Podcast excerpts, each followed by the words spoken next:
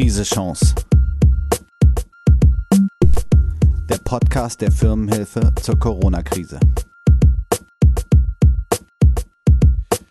Krise Chance, Ausgabe 6. Hallo und herzlich willkommen beim Podcast für Kleinunternehmen und Selbstständige der Hamburger Firmenhilfe. Ich bin Marco Habschick von Eversen Jung.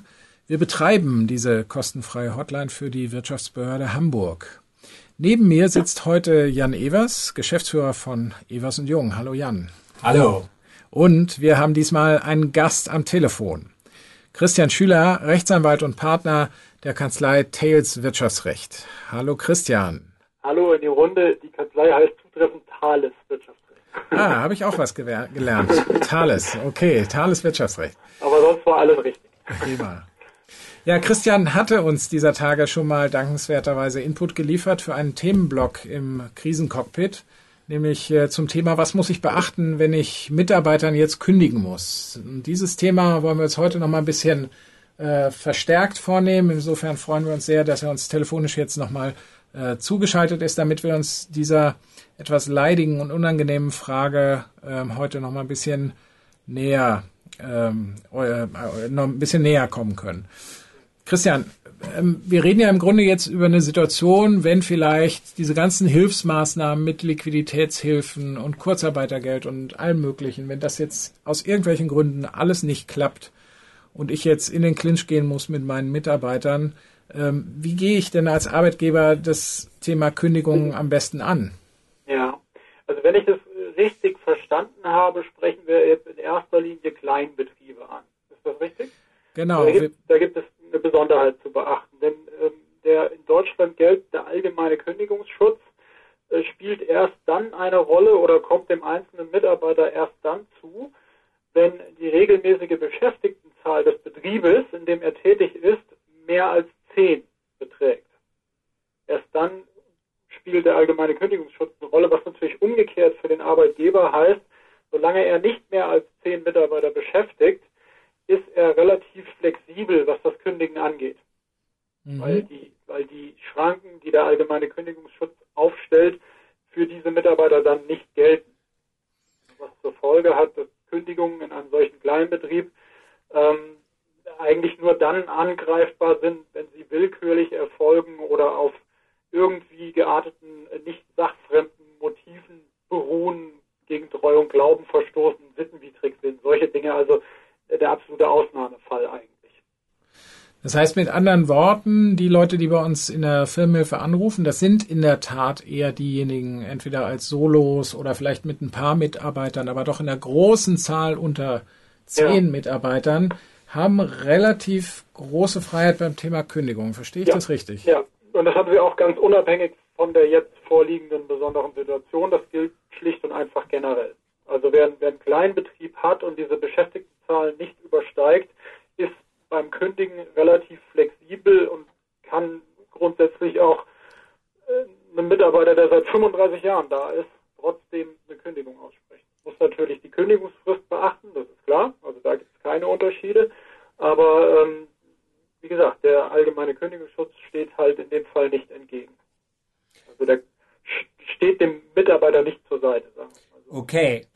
Christian, vielleicht so als äh, Praktiker, der selber auch schon in 20 Jahren äh, Chef sein ein paar Mal kündigen musste. Ja. Ähm, ich erinnere mich noch, also erstens diese Zählweise bis zehn Mitarbeiter, die ist ja. ja gar nicht so einfach. Es geht, glaube ich, nicht nach Köpfen, sondern nach Teilzeitstellen oder so. Ne? Kannst du das nochmal erklären, wie ja, das war? Also, das ist wieder so, so eine Besonderheit des deutschen Rechts. Ist ein bisschen schräg. Die Menschen werden in Faktoren gezählt. Das fühlt sich ein bisschen komisch an, aber ist tatsächlich so. Also beim, beim allgemeinen Kündigungsschutz, anders als in anderen arbeitsrechtlichen Konstellationen, geht es in der Tat nicht nach Köpfen, sondern jeder Mitarbeiter, der bis zu 20 Stunden in der Woche vertraglich äh, zu arbeiten verpflichtet ist, das gilt dann eben auch für den geringfügig Beschäftigten, ähm, der da mitzuzählen ist, ähm, zählt mit dem Faktor 0,5. Jeder, der mehr als 20, aber bis zu 30 Stunden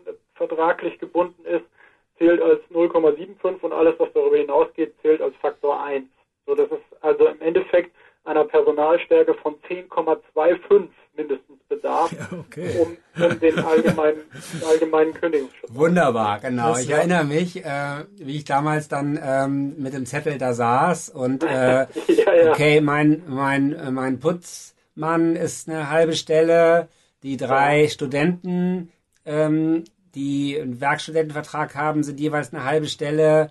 So, und dann, äh, ja. Ganz, ganz äh, beliebt auch immer die äh, Mitarbeiter in Elternzeit ne, die ich mitzählen. Also es führt dann leider oft zu leidigen Überraschungen, dass es dann noch irgendjemanden in Elternzeit gab, den man natürlich nicht mitgezählt hat, der aber jedenfalls, solange man nicht für genau die Person einen Ersatz eingestellt hat, ähm, eben mitgezählt werden muss. Also Gut. zur regelmäßigen Personalstärke zählt. Okay, jetzt sagen wir mal, man ist jetzt doch über 10,25. Mhm. Erklär vielleicht, da wollen wir es wollen wir nicht so stark vertiefen, aber dass die Hörer jetzt auch ein bisschen Nutzwert kriegen. Was, was ist denn dann da anders?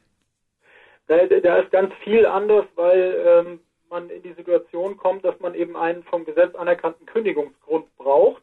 Da gibt es grundsätzlich drei Möglichkeiten. Das eine ist personenbedingt, also irgendeine im Arbeitnehmer, äh, in der Person des Arbeitnehmers liegender Grund. Plakatives Beispiel, ich habe einen Kraftfahrer, der erblindet. Dann ist in seiner Person ein Grund, die es mir unmöglich macht, ihn weiter als Kraftfahrer zu beschäftigen. Zweite Variante ist die verhaltensbedingte Kündigung, wo also der Mitarbeiter irgendein Fehlverhalten an den Tag legt. Da muss man einfach wissen, ähm, in 99 Prozent der Fälle bedarf es vorher mindestens einer einschlägigen Abmahnung, je nach Gewicht des Verstoßes. Ähm, in ganz seltenen Fällen kann ich auch mal ohne Abmahnung verhaltensbedingt kündigen. Und dann die dritte, eigentlich größte Gruppe oder gängigste Gruppe sind die Betriebs-, ist die betriebsbedingte Kündigung, wo entweder irgendwelche außerbetrieblichen Gründe äh, mich zu einer Kündigung äh, veranlassen oder sogenannte innerbetriebliche. Der Arbeitsrechtler sagt eigentlich generell Finger weg von den außerbetrieblichen Gründen, wie zum Beispiel, da ist uns ein Kunde weggebrochen oder so, weil ich die Kausalkette in der Regel zu genau dem einen Mitarbeiter, den ich dann kündige, nicht darstellen kann. Ich könnte genauso gut irgendeinen anderen Mitarbeiter getroffen haben. Man behilft sich dann in der Regel damit zu sagen, okay, ich habe irgendwelchen, irgendeinen Anlass dazu, also können auch außerbetriebliche Gründe sein, ähm, jetzt innerbetrieblich was zu ändern. Also wieder mal ein Beispiel aus irgendeinem Grund möchte ich jetzt nicht mehr eine Buchhaltungsabteilung haben, sondern ich gebe das nach, nach draußen zum, zum Steuerberater oder zu einem Buchhaltungsservice. Dann habe ich selber eine Organisationsentscheidung getroffen, die dazu führt, dass ich einfach keinen Bedarf mehr habe, Buchhalter zu beschäftigen. Okay. Und dann darf ich betriebsbedingt äh, kündigen aufgrund innerbetrieblicher Gründe.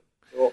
Okay. Ähm, wir merken, ja? Wir merken uns aber, weil die Hauptzielgruppe ist ja tatsächlich äh, unter 10, wir merken ja. uns ab da wird es eben insgesamt komplizierter. Aber unter 10 habe ich relativ viel Beinfreiheit, was ja aber wahrscheinlich nicht bedeutet, dass man gar nichts falsch machen kann. Das Zählen hatten wir schon. Was gibt es noch für typische Fehler? Naja, sehr gerne werden Fehler gemacht, einfach bei, bei aus formalen Gründen. Also ich muss, die Kündigung muss schriftlich erfolgen, das steht im Gesetz muss der, der, derjenige, der sie auch aussprechen darf, muss sie unterschreiben. Ähm, also am besten der Betriebsinhaber oder der Geschäftsführer, je nachdem, wie man organisiert ist. Ähm, und dann ist es natürlich ganz wichtig, dass die Kündigung dem Mitarbeiter auch zugeht. So, da gibt es immer das Gerücht, einem kranken Mitarbeiter kann ich nicht kündigen, das ist Quatsch. Ich kann auch einen Mitarbeiter kündigen, der im Urlaub ist. Aber da muss ich halt zusehen, dass ihm die Kündigung zugeht, wenn ich die Möglichkeit nicht habe, sie ihm im Betrieb zu überreichen. Ähm, und äh, das ist im Endeffekt, salopp gesagt, sie muss in seinem Briefkasten landen. Und äh, ja, kann ich natürlich einen Brief schicken, aber das werde ich niemals beweisen können. Dass, wenn er sich dann hinstellt und sagt, habe ich nicht bekommen, habe ich keine Möglichkeit, das zu beweisen. Es gibt äh, das Einschreiben Rückschein, da sollte man immer die Finger davon lassen. Denn wenn das nicht angenommen wird oder nicht zugestellt werden kann, dann lagert das eine Woche bei der Post und kommt dann zurück. Meistens ist dann der Monat abgelaufen und man hat wieder hinten drauf einen weiteren Monat Kündigungsfrist. Ähm, Einwurf einschreiben ist eine Variante, aber auch nicht wirklich sicher. Und deswegen sollte man, auch wenn das äh, nach viel Aufwand klingt, eigentlich immer zusehen, dass man sich irgendjemanden nimmt, der später als Zeuge dienen kann, der sieht, dass es sich um die Kündigung handelt, der sieht, wie die in dem Briefumschlag landet, der den Briefumschlag entgegennimmt, persönlich dort in den Briefkasten wirft, am besten noch ein Foto macht vom Briefkasten mit dem Namensschild drauf und anschließend ein kurzes Protokoll schreibt. Das ist spannend. Das wusste ich zum Beispiel persönlich jetzt auch noch nicht. Also ganz, ganz wichtiger Punkt bei den Formalien. Genau.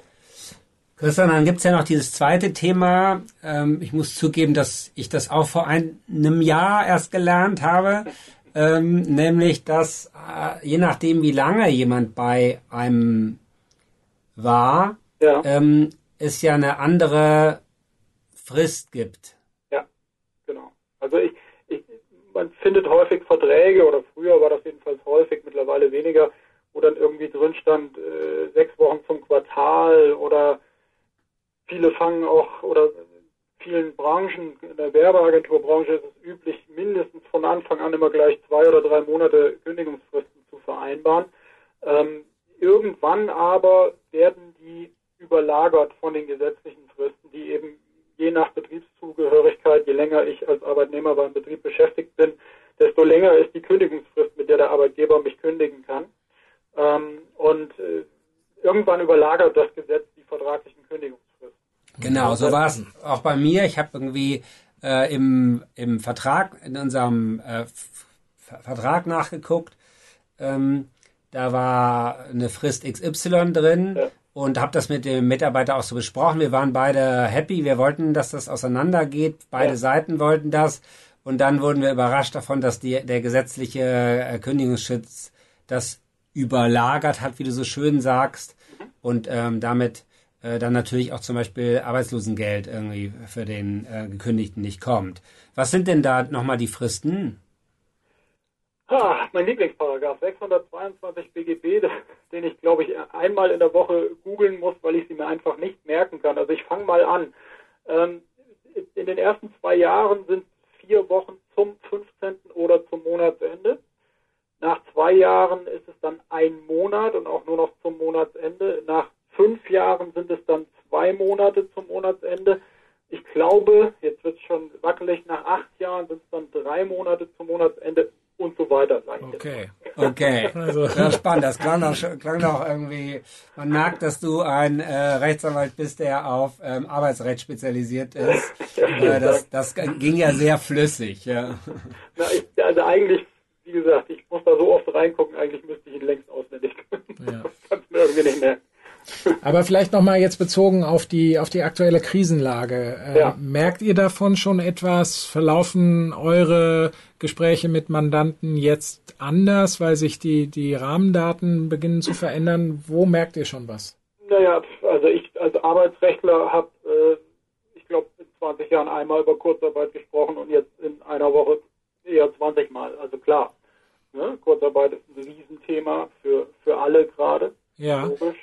Oder nicht für alle. Also es gibt ja zum Glück Leute wie, wie uns hier, die davon noch relativ unberührt sind, ähm, vielleicht hoffentlich auch bleiben.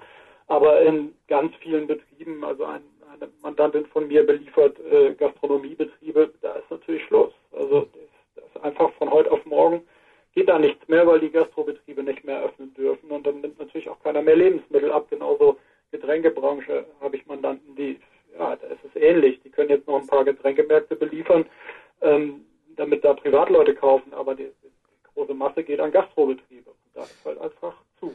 Und was sind dann da jetzt die Themen? Was besprecht ihr mit denen? Naja, Kurzarbeit ist, ein Hauptthema. Ne? Wie, wie mache ich das und, und äh, was muss ich beachten? So andere Natürlich fragen andere Arbeitgeber auch nach Kündigungsmöglichkeiten, denn im Endeffekt, wenn man dann wieder in den Kündigungsschutz reingeht, ich habe ja vorhin von betriebsbedingten Kündigungen gesprochen, natürlich kann man sich fragen, habe ich hier nicht einen betriebsbedingten Grund für Kündigung? Mhm. Ähm, weil ich ja erstmal machen kann und das vielleicht auch auf längere Zeit nicht machen kann. Das heißt, da geht es dann auch um die Abwägung, äh, Kurzarbeitergeld oder Kündigung. Genau. Okay. Aber man muss natürlich auch da bei den Kündigungen wieder aufpassen, weil es im Zweifel oder hoffentlich ein vorübergehender Zustand ist. Ne? Und ich muss natürlich, wenn ich dann eine betriebsbedingte Kündigung ausspreche, ähm, muss ich ja die Prognose stellen, dass zu dem Zeitpunkt, wo sie dann wirksam wird, und man stelle sich jetzt mal eine längere Kündigungsfrist vor, ich den Mitarbeiter nicht mehr beschäftigen kann. Ja. Das kann natürlich in einem halben Jahr ganz anders aussehen, weil, weil der Spuk vorbei ist und ja. ihn eben doch beschäftigen kann. Deswegen ist das auch jetzt nicht so einfach äh, mit den Kündigungen. Und gibt's zum Thema Kurzarbeitergeld irgendwas, was du uns hier vielleicht spontan mit auf den Weg geben willst? Irgendein Learning aus den letzten Tagen? Ja, dass die Arbeitsagentur, äh, also das ist aber sozusagen Flurfunk, eigentlich nur noch durchwinkt. Okay. wie die schaffen, es gar nicht mehr zu prüfen. Da ist man, kann man auch mal gespannt sein, was das dann in der Nachbearbeitung möglicherweise noch, noch bedeutet. Ne? Also wir werden jetzt sehr viel bewilligen, aber wer weiß, ob dann nachher sich nochmal einer hinsetzt und guckt, ob das eigentlich alles, ja. alles so wirksam war. Ne? Ja. Da auch Bescheide im Nachhinein wieder, wieder zurückgenommen oder geändert werden. Aber eigentlich realistischerweise ist die Frage, wer, wer will das wann wie schaffen. Hm. Okay. Jan, wie siehst du das? Äh, haben wir jetzt schon ein großes Thema mit Kündigungen? Kriegst du da irgendwo Dinge mit? Also ich glaube, dass wir als Arbeitgeber natürlich die letzten Jahre äh, bei immer stärkerer Knappheit von guten Leuten darauf getrimmt worden sind, und das ist auch gut so, ähm, sehr, sehr vorsichtig mit dem Instrument Kündigung umzugehen. Und ähm, viele von uns haben auch 2007, 2008, 2009 gute Erfahrungen mit Kurzarbeitergeld gemacht. Das hat ja damals gut funktioniert. Gilt ja auch als echtes Erfolgsmodell. Genau. Ähm, äh, Gibt es ja in nicht so vielen Ländern, wenn ich das richtig informiert bin als Zeitungsleser. Ne? Also das ist schon irgendwie eine tolle Sache in Deutschland. Ähm, so, also von daher glaube ich, deswegen ist der Run ähm, wir haben das ja auch letzte Woche in einem Podcast irgendwie ähm, intensiver vorgestellt, ist der Run zu Recht darauf groß. Trotzdem muss man natürlich jetzt ehrlich sagen, auch als Firmenhilfeberatung, es wird Branchen geben, die nicht so wieder aufstehen, wie sie jetzt ähm, umgefallen sind. Ne? Also das, die Welt wird sich verändert haben. Ähm, und ich sage jetzt mal, ganz normale Einzelhandelsgeschäfte ähm, da ist die große Sorge, dass äh, die Leute sich jetzt umgewöhnen, noch stärker auf Online gehen und ob die dann ähm, genau den gleichen Umsatz wie vorher haben oder sogar einen nachholenden Umsatz, das gibt's bestimmt. Aber wir raten als Firmenhilfe schon, da realistisch zu gucken, wenn in den letzten Jahren die Umsätze gesunken sind, dann auch jetzt nicht davon auszugehen, dass nach der Krise sie wieder größer werden, sondern eher jetzt die Konsequenzen zu ziehen und ähm, zu überlegen, zu entlassen, das Geschäftsmodell zu verändern, vielleicht auch, ähm, auch den Exit zu machen, also das Geschäft ähm, ähm, zu beenden und sich als Unternehmer oder als Unternehmerin zu überlegen, was gibt's denn für spannende neue Chancen und Aufgaben, denen man sich widmen kann und dann äh, dann vielleicht eine Gründung zu machen. Also da, das ist, das sagt sich einfach. Ich weiß auch, wie viel Herzblut da ist, aber ich glaube, es gibt manchmal auch von außen den richtigen Anstoß zu sagen, okay, das war jetzt vielleicht, war jetzt genug. Aber aktuell höre ich raus, ist das Kündigungsthema, was ja heute hier im Fokus äh, stehen soll, noch keine große Welle aus den Überlegungen heraus. Umso schwieriger wird es äh, hinterher die Leute wieder zu finden, wenn es wieder anläuft. Genau. Also das wird uns auf jeden Fall äh, glaube ich, als, als Trend auch begleiten. Insofern kann man ja betriebswirtschaftlich immer so ein bisschen gegenrechnen. Ne? Ich habe so und so viel Kosten, um Personal zu akquirieren wie viel kann ich eigentlich oder muss ich jetzt eigentlich in die Hand nehmen im Vergleich, also wie viel Krise muss ich aushalten können im Vergleich zu Personalaufbau und Rückgewinnung hinterher? Ja, genau. So müsste man das rechnen, ne? Ist und natürlich schwer zu rechnen, schwer. aber ist eigentlich im Kopf, glaube ich, eine ganz gute, ganz gute Überlegung, so dass man also wahrscheinlich so mit Instrumenten wie Kurzarbeitergeld äh, und Liquiditätshilfen zunächst erstmal wahrscheinlich besser bedient ist. Ja, genau. Also ich würde sagen, Ausnahme erstens, wenn man sich eingestehen muss, dass die letzten Jahre sowieso ja. nicht mehr so gut liefen ja. und abnehmende Umsätze waren. Ich glaube auch im Start-up-Bereich, wenn das sowieso echt schwierig war und der Kundennutzen anscheinend nicht so rübergekommen ist, dass es einen Run aufs Produkt gab, auch da, glaube ich, muss man sich überlegen, ob Kurzarbeitgeld äh, das Richtige ist oder ob nicht doch den Laden zumachen das Richtige ist. Ähm, und drittens, glaube ich, wenn man diese Opportunitätsrechnung, wie du eben angezeichnet hast, so nennen das ja die Ökonomen, also was kostet es mich, jemanden zu entlassen und nachher wieder einen einzustellen? Ich glaube, da muss man auch mal brutal sagen, der Arbeitsmarkt wird sich in ein paar Monaten verändert haben. Es wird mehr Menschen geben, die Arbeit suchen. Es wird auch spannende junge Talente, die aus dem Start-up-Bereich, wo es glaube ich, äh, jetzt echt bitter aussieht, ähm, rauskommen. Die werden, glaube ich, in einer anderen Konstellation sein und vielleicht auch mehr Interesse haben, im, äh, im, bei klassischen Unternehmen zu arbeiten. Also man kann, glaube ich, jetzt auch, es, es, es ist ein bisschen brutal, aber äh, ich glaube, es ist wichtig, dass wir, wir als Unternehmer und Unternehmerinnen haben die Aufgabe, in so einer Phase das Schiff ähm, flott zu halten, das Schiff vielleicht sogar äh, zu, besser auszustatten, zu stärken, damit wir aus der Krise dann auch gestärkt rauskommen. Und wir müssen jetzt auch tatsächlich überlegen, ist es eine Möglichkeit, ähm, Leute, mit denen man gar nicht so glücklich war, ähm, sich von denen zu trennen und in ein paar Monaten zu gucken, ob man bessere Leute an Bord kriegt. Ja, das sind sicherlich überlegenswerte ähm, Worte. Ich glaube, wir haben hoffentlich eine ganze Menge Input geben können jetzt für äh, die Frage der, der Kündigungen. Ich äh, denke, Christian, ihr werdet auf jeden Fall viele Themen hier wieder auf den Schreibtisch bekommen von dem, was wir heute besprochen haben. Christian, ich wollte dich mal eine Sache noch mal fragen. Ja. Ähm, ich habe das letzte Woche auch hier mal kurz erzählt, als ich meinen ersten ähm, Mitarbeiter kündigen musste, da war ich wahnsinnig ja. aufgeregt und irgendwann sagte der Mitarbeiter dann zu mir so, Mensch, Jan, so schlimm ist auch nicht. Ich finde schon einen Job, du bist ja aufgeregter ja. als ich. Ähm, vielleicht kannst du uns noch mal ein bisschen sagen, was rätst du denn ähm, Chefinnen und Chefs, die irgendwie sowas die ersten Male machen? Was ist das richtige Mindset? ähm, wie sollte man so ein Gespräch, in dem man das ähm, vermitteln muss, diese unangenehme Aufgabe und, mhm. und unangenehme Tatsache, wie sollte man das angehen? Also das, was du da erlebt hast, würde ich als Ausnahmefall bezeichnen. Das muss ich leider mal vorweg schicken. Die Aufregung davor ist auch normal und es ist ja auch nur menschlich. Ist, es, ich sage mal, so ein bisschen wie Schluss machen.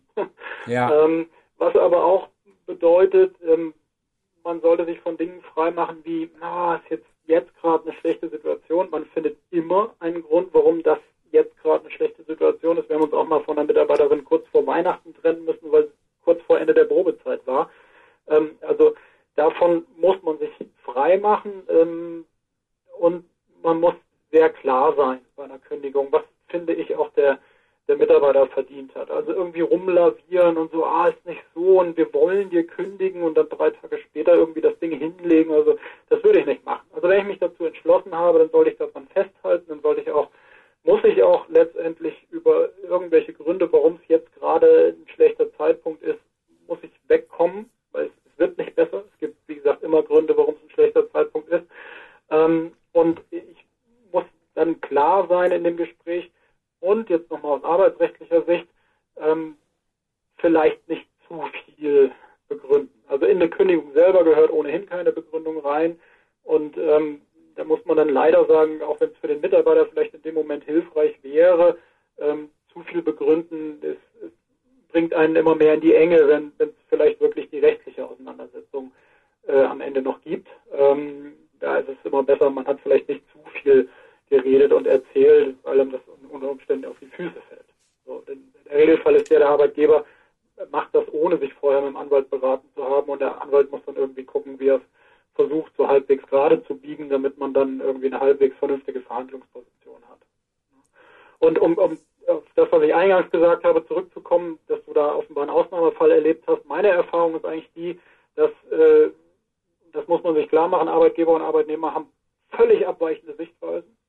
Und ich bin da, also der Regelfall ist, glaube ich, dass selbst der Arbeitnehmer, dem man also in 50 Kritikgesprächen alles Mögliche an den Kopf geworfen hat, total aus den Wolken fällt, wenn er die Kündigung bekommt. Also in Tränen zusammenbrechen ist eigentlich der Normalfall. Ja. Aber das lässt sich auch nicht ändern. Da muss man dann durch. Ja, ich glaube, mit diesen Hinweisen können wir wunderbar äh, leben. Ich hoffe, liebe Hörerinnen und Hörer, wir konnten euch da etwas äh, Licht in dieses Dickicht äh, bringen. Ähm, ganz herzlichen Dank an Christian Schüler, Rechtsanwalt und äh, Arbeitsrechtler bei Thales Wirtschaftsrecht. Danke, gerne. Diesmal richtig ausgesprochen. Richtig, absolut. Genau, genau. ähm, ja, wir werden ähm, auch in den künftigen Ausgaben dieses Krise-Chance-Podcasts äh, immer auch mal solche Schwerpunktthemen machen. Wir werden äh, Gäste uns auf diesem Wege äh, dazu einladen. Und äh, insofern ist das ein ganz guter Testlauf jetzt gewesen für die, für die nächsten Tage. Wir haben da einiges vor. Wenn ihr uns dazu Anregungen und Feedback geben wollt, dann tut das auf den unterschiedlichen äh, Kanälen. Macht es zum Beispiel auf unserer Facebook-Seite. Da gibt's äh, den Post mit dem großen Fragezeichen. Wenn ihr da Fragen äh, uns hinterlasst, äh, haben wir die Möglichkeit, die in einer der Folgen dann äh, aufzugreifen. Unter info at äh, firmenhilfe.org wünschen wir uns gerne auch äh, Praxisberichte von euch, also wo Dinge gut geklappt haben, äh, wo wir vielleicht auch äh, mit euch ins Gespräch kommen können innerhalb dieses Podcasts, um mal direkt aus erster Hand äh, zu erfahren, wie es euch ergangen ist. Also all sowas haben wir vor wollen das Stück für Stück ausbauen und freuen uns sehr über die hohen Zugriffszahlen, die wir in den ersten Tagen jetzt schon hatten.